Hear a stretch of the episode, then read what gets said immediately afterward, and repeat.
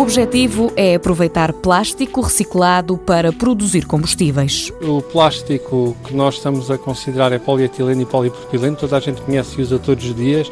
São os sacos de plástico, são as embalagens de plástico que nós utilizamos. Plástico feito a partir do petróleo. E que no seu fim de vida acaba muitas vezes por ir para aterro, onde há um problema ambiental, porque estes plásticos são difíceis de degradar e acaba por ser uma fonte de carbono muito pura que acaba por ser desperdiçada. Francisco Lemos, do Laboratório de Catálise e Dinâmica, revela que a tentativa de reaproveitar este material também está a ser feita noutros países. Isto resolve, no fundo, dois problemas. Um é este plástico deixa de parar a aterro e, portanto, deixa de ser um problema ambiental para os resíduos e passa a ser reutilizado como combustíveis e estes plásticos podem ser com catalisadores que são já utilizados na indústria dos petróleos, pode ser convertido com facilidade em produtos combustíveis na gama da gasolina, do gasóleo, etc. O investigador do Instituto Superior Técnico revela a forma de conseguir este resultado. Aproveitar as unidades que já existem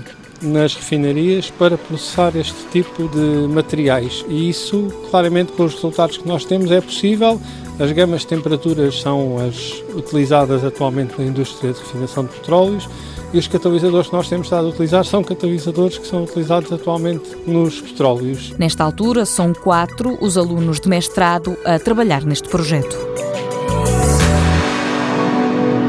Mundo Novo, um programa do Concurso Nacional de Inovação BSTSF.